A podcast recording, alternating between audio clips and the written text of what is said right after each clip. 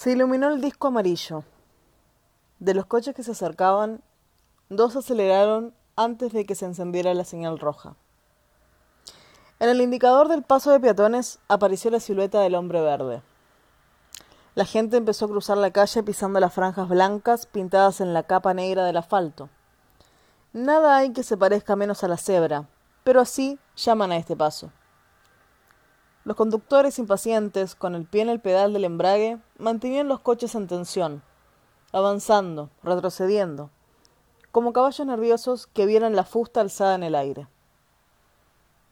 Habían terminado ya de pasar los peatones, pero la luz verde que daba paso libre a los automóviles tardó unos segundos en alumbrarse. Hay quien sostiene que esta tardanza, aparentemente insignificante, multiplicada por los miles de semáforos existentes en la ciudad y por los cambios sucesivos de los tres colores de cada uno, es una de las causas de los atascos de circulación o embotellamientos, si queremos utilizar la expresión común. Al fin, se encendió la señal verde y los coches arrancaron bruscamente, pero enseguida se advirtió que no todos habían arrancado. El primero de la fila, de en medio, está parado. Tendrá un problema mecánico, se le habrá soltado el cable del acelerador, o se le agarrotó la palanca de la caja de velocidades, o una avería en el sistema hidráulico, un bloqueo de frenos, un fallo en el circuito eléctrico, a no ser que, simplemente, se haya quedado sin gasolina. No sería la primera vez que esto ocurre. El nuevo grupo de peatones que se está formando en las aceras ve al conductor inmovilizado, braceando tras el parabrisas mientras los de los coches de atrás tocan frenéticos el claxon. Algunos conductores han saltado ya a la calzada, dispuestos a empujar al automóvil averiado hacia donde no moleste. Golpean impacientemente los cristales cerrados. El hombre, que está dentro, vuelve hacia ellos la cabeza, hacia un lado, hacia el otro. Se ve que grita algo. Por los movimientos de la boca se nota que repite una palabra. Una no, dos. Así es realmente. Como sabremos cuando alguien al fin logra abrir una puerta. Estoy ciego. Nadie lo diría. A primera vista los ojos del hombre parecen sanos. El iris se presenta nítido, luminoso. La esclerótica blanca, compacta como porcelana. Los párpados muy abiertos, la piel de la ceja de la cara crispada, las cejas repentinamente revueltas. Todo eso Cualquiera lo puede comprobar. Son trastornos de la angustia. En un movimiento rápido, lo que estaba a la vista desapareció tras los puños cerrados del hombre, como si aún quisiera retener en el interior del cerebro la última imagen recogida. Una luz roja, redonda en un semáforo. Estoy ciego, estoy ciego, repetía con desesperación, mientras la ayudaban los salir del coche y las lágrimas, al brotar, tornaron más brillantes los ojos que él decía que estaban muertos. Eso se pasa, ya verá. Eso se pasa enseguida. A veces son nervios, dijo una mujer. El semáforo había cambiado de color. Algunos transeúntes curiosos se acercaban al grupo y los conductores allá atrás, que no sabían lo que estaba ocurriendo, protestaban contra lo que creían un accidente de tráfico vulgar, un faro roto, un guardabarros abollado, nada que justificara tanta confusión. Llaman a la policía, gritaban. Saquen eso de ahí. El ciego imploraba. Por favor, que alguien me lleve a mi casa. La mujer que había hablado de nervios opinó que deberían llamar a una ambulancia, llevar a aquel hombre pobre al hospital. Pero el ciego dijo que no, que no quería tanto. Solo quería que lo acompañaran hasta la puerta de la casa donde vivía. Estoy al lado, me harían un gran favor. Y el coche preguntó una voz. Otra voz respondió. La llave está ahí, en su sitio. Podemos aparcarlo en la acera. No es necesario, intervino una tercera voz. Yo conduciré el coche y llevo a esta señora a su casa. Se oyeron murmullos de aprobación. El ciego notó que lo agarraban por el brazo. Venga, venga conmigo, decía la misma voz. Lo ayudaron a sentarse en el asiento del lado del conductor. Le abrochaban el cinturón de seguridad. No veo, no veo, murmuraba el hombre llorando. Dígame dónde vive, pidió el otro. Por las ventanillas del coche acechaban caras voraces, golosas de la novedad. El ciego alzó las manos ante los ojos, las movió. Nada. Es como si estuviese en medio de una niebla espesa. Es como si hubiera caído en un mar de leche. Pero la ceguera no es así, dijo el otro. La ceguera dicen que es negra. Pues yo lo veo todo blanco. A lo mejor tiene razón la mujer. Será cosa de nervios. Los nervios son el diablo. Yo sé muy bien lo que es esto. Una desgracia. Sí, una desgracia. Dígame dónde vive, por favor. Al mismo tiempo se oyó que el motor se ponía en marcha. Balbuceando como si la falta de visión hubiera debilitado su memoria, el ciego dio una dirección. Luego dijo, no sé cómo voy a agradecérselo. Y el otro hombre respondió, nada, nada. Hombre, no tiene importancia. Hoy por ti, mañana por mí. Nadie sabe lo que le espera. Tiene razón. ¿Quién me iba a decir a mí, cuando salí esta mañana de casa, que iba a ocurrirme una desgracia como esta? Le sorprendió que continuaran parados. ¿Por qué no avanzamos? preguntó. El semáforo está en rojo, respondió el otro. Ah, dijo el ciego. Y empezó de nuevo a llorar. A partir de ahora no sabrá cuándo el semáforo se pone en rojo. Tal como había dicho el ciego, su casa estaba cerca. Pero las aceras estaban todas ocupadas por coches aparcados. No encontraron sitio para estacionar el suyo y se vieron obligados a buscar un espacio en una de las calles transversales. Allí, la acera era tan estrecha que la puerta del asiento del lado del conductor quedaba poco más de un palmo de la pared. Y el ciego, para no pasar por la angustia de arrastrarse de un asiento al otro, con la palanca de cambio de velocidades y el volante dificultando sus movimientos, tuvo que salir primero. Desamparado en medio de la calle, sintiendo que se hundía el suelo bajo sus pies, intentó contener la aflicción que le agarrotaba la garganta. Agitaba las manos ante la cara, nervioso, como si estuviera nadando en aquello que había llamado un mar de leche. Pero cuando se le abría la boca a punto de lanzar un grito de socorro, en el último momento la mano de otro del otro le tocó suavemente el brazo. Tranquilízase. Yo lo llevaré. Fueron andando muy despacio. El ciego, por miedo a caerse, arrastraba los pies, pero eso le hacía tropezar en las irregularidades del piso. Paciencia, que estamos llegando ya, murmuraba el otro. Y un poco más adelante le preguntó ¿Hay alguien en su casa que pueda encargarse de usted? Y el ciego le respondió No sé, mi mujer no habrá llegado aún del trabajo. Es que yo hoy salí un poco antes y ya ve, me pasa esto. Ya verá cómo no es nada. Nunca he oído hablar de alguien que se hubiera quedado ciego así de repente. Yo, que me sentía tan satisfecho de no usar gafas, nunca las necesité, pues ya ve. Habían llegado al portal, dos vecinas. Habían llegado al portal. Dos vecinas miraron curiosas la escena. Ahí va el vecino, y lo llevan del brazo pero a ninguna se le ocurrió preguntar. Se le ha metido algo en los ojos. No se les ocurrió y tampoco él podía responderles. Se me ha metido por los ojos adentro un mal de leche. Ya en casa el ciego dijo Muchas gracias, perdone las molestias. Ahora me puedo arreglar yo. ¿Qué va? No, hombre. No. Subiré con usted. No me quedaría tranquilo si lo dejo aquí. Entraron con dificultad en el estrecho ascensor. ¿En qué piso vive? En el tercero. No puede usted imaginarse qué agradecido le estoy. Nada, hombre, nada. Hoy por ti, mañana por mí. Sí, tiene razón. Mañana por ti. Se detuvo el ascensor y salieron al descansillo. ¿Quiere que le ayude a abrir la puerta? Gracias. Creo que podré hacerlo yo solo. Sacó del bolsillo unas llaves, las tanteó una por una, pasando la mano por los dientes de sierra. Dijo, Esta debe ser y palpando la cerradura con la punta de los dedos de la mano izquierda, intentó abrir la puerta. No, no es esta. Déjeme a mí. A ver, yo le ayudaré. A la tercera tentativa se abrió la puerta. Entonces, el ciego preguntó hacia adentro. ¿Estás ahí? Nadie respondió. Y él. Es lo que le dije, no ha venido aún. Con los brazos hacia adelante, tanteando, paseó hacia el corredor. Luego se volvió cautelosamente orientando la cara en la dirección en que pensaba que estaría el otro. ¿Cómo podré agradecérselo? dijo. Me he limitado a hacer lo que era mi deber, se justificó el buen samaritano. No tiene que agradecerme nada. Y añadió ¿Quiere que le ayude a sentarse, que le haga compañía hasta que llegue su mujer? Tanto celo le pareció de repente sospechoso al ciego. Evidentemente no iba a meter en casa a un desconocido, que en definitiva bien podría estar tramando en aquel momento cómo iba a reducirlo, atarlo y amordazarlo. A él, un pobre ciego indefenso, para luego arramblar con todo lo que encontraba de valor.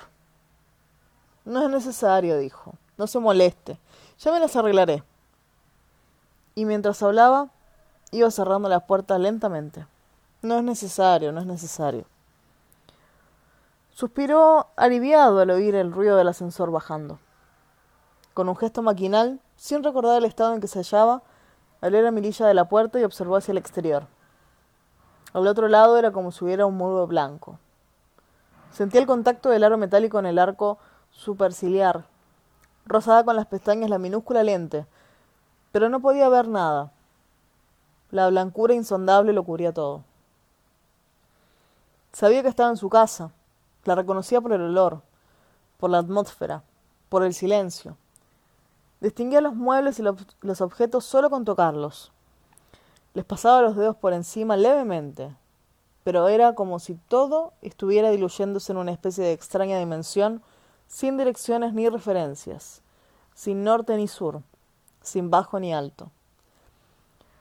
Como probablemente ha hecho todo el mundo, había jugado en algunas ocasiones en la adolescencia al juego de ¿y si fuese ciego? Y al cabo de cinco minutos, con los ojos cerrados, había llegado a la conclusión de que la ceguera, sin duda, una terrible desgracia, podría ser relativamente soportable si la víctima conservara un recuerdo suficiente, no sólo de los colores, sino también de las formas y de los planos, de las superficies y de los contornos, suponiendo, claro está, que aquella ceguera no fuese de nacimiento. Había llegado incluso a pensar que la oscuridad en que los ciegos vivían no era en definitiva más que la simple ausencia de luz, que lo que llamamos ceguera es algo que se limita a cubrir la apariencia de los seres y de las cosas, dejándolos intactos tras un velo negro.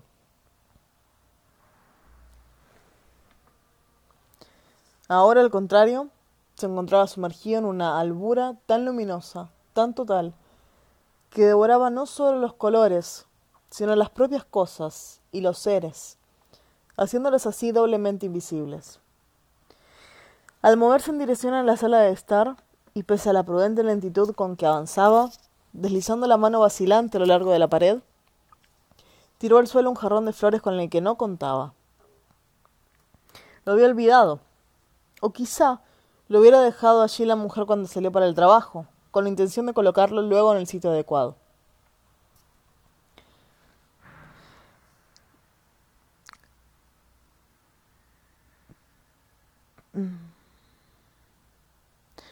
Se inclinó para evaluar la magnitud del desastre. El agua corría por el suelo encerado.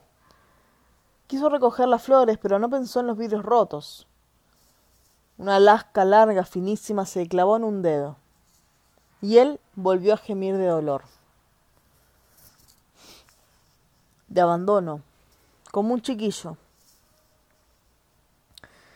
ciego de blancura en medio de una casa que al caer la tarde empezaba a cubrirse de oscuridad. Sin dejar las flores, notando que por su mano corría la sangre, se inclinó para sacar el pañuelo del bolsillo y envolver el dedo como pudiese. Luego, palpando, tropezando, bordeando los muebles, pisando cautelosamente para no trastabillar con las alfombras, llegó hasta el sofá donde él y su mujer veían la televisión. Se sentó, dejó las flores en el regazo y con mucho cuidado desenrolló el panuelo. La sangre pegajosa al tacto le inquietó. Pensó que sería porque no podía verla. Su sangre era ahora una viscosidad sin color, algo en cierto modo ajeno a él, y que pese a todo le pertenecía, pero como una amenaza contra sí mismo. Despacio, palpando levemente con la mano buena, buscó la fina esquirla de vidrio, aguda como una minúscula espada, y haciendo pinza con las uñas del pulgar y del índice, consiguió extraerla entera. Envolvió de nuevo el dedo herido en el panuelo. Lo apretó para restañar la sangre y rendido, agotado, se reclinó en el sofá. Un minuto después, por una de esas extrañas dimisiones del cuerpo que escoge para renunciar ciertos momentos de angustia o desesperación, cuando si se gobernase exclusivamente por la lógica, todo él debería estar en vela y tenso, le entró una especie de sopor. Más somnolencia que sueño auténtico, pero tan pesado como él. Inmediatamente soñó que estaba jugando al juego de ¿y si fuese ciego? Soñaba que cerraba y abría los ojos muchas veces, y que cada vez, como si estuviese regresando un viaje, lo estaban esperando, firmes e inalteradas todas las formas y los colores, el mundo tal como lo conocía. Por debajo de esta certidumbre tranquilizadora, percibía no obstante la agitación sorda de una duda, tal vez, de una duda. Tal vez se tratase de un sueño engañador, un sueño del que forzosamente despertaría más pronto o más tarde, sin saber en aquel momento qué realidad le estaría guardando. Después, si tal palabra tiene algún sentido aplicado a una quiebra que solo duró unos instantes y ya en el estado de media vigilia que va preparando el despertar, pensó seriamente que no está bien mantenerse en una indecisión semejante. Me despierto, no me despierto, me despierto, no me despierto. Siempre llega un momento en que no hay más remedio que arriesgarse. ¿Qué hago aquí? Con estas flores sobre las piernas y los ojos cerrados, que parece que tengo miedo de abrirlos. ¿Qué haces tú ahí, durmiendo con esas flores sobre las piernas? le preguntaba la mujer. No había esperado la respuesta. Ostentosamente empezó a recoger los restos del jarrón y a sacar el suelo, mientras rezongaba algo, con una irritación que no intentaba siquiera disimular. Bien podrías haberlo hecho tú en vez de tumbarte la Bartola como si la cosa no fuera contigo. Él no dijo nada. Protegía los ojos tras los párpados apretados, súbitamente agitado por un pensamiento. ¿Y si abro los ojos y no veo? ¿Y si abro los ojos y veo? se preguntaba, dominado todo él por una ansiosa esperanza. La mujer se acercó, vio el panuelo manchado de sangre, su irritación se dio en un instante. Pobre, ¿qué te ha pasado? preguntaba compadecida mientras desataba el vendaje. Entonces él, con todas sus fuerzas, deseó ver a una mujer arrodillada a sus pies. Allí, como sabía que estaba, y después, ya seguro de que no iba a verla, abrió los ojos. Vaya, has despertado al fin, dormilonazo, dijo ella sonriendo. Se hizo un silencio y él dijo, Estoy ciego, no te veo. La mujer se enfadó. Déjate de bromas estúpidas. Hay cosas que con las que no se puede bromear. Ojalá fuese una broma. La verdad es que estoy realmente ciego. No veo nada. Por favor, no me asustes. Mírame, estoy aquí. La luz está encendida. Sé que estás ahí. Te oigo, te toco. Supongo que se encendido la luz. Pero estoy ciego.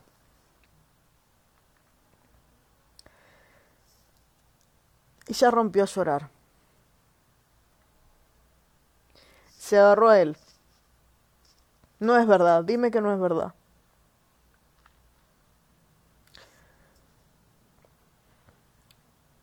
Las flores se habían deslizado hasta el suelo, sobre el panuelo manchado.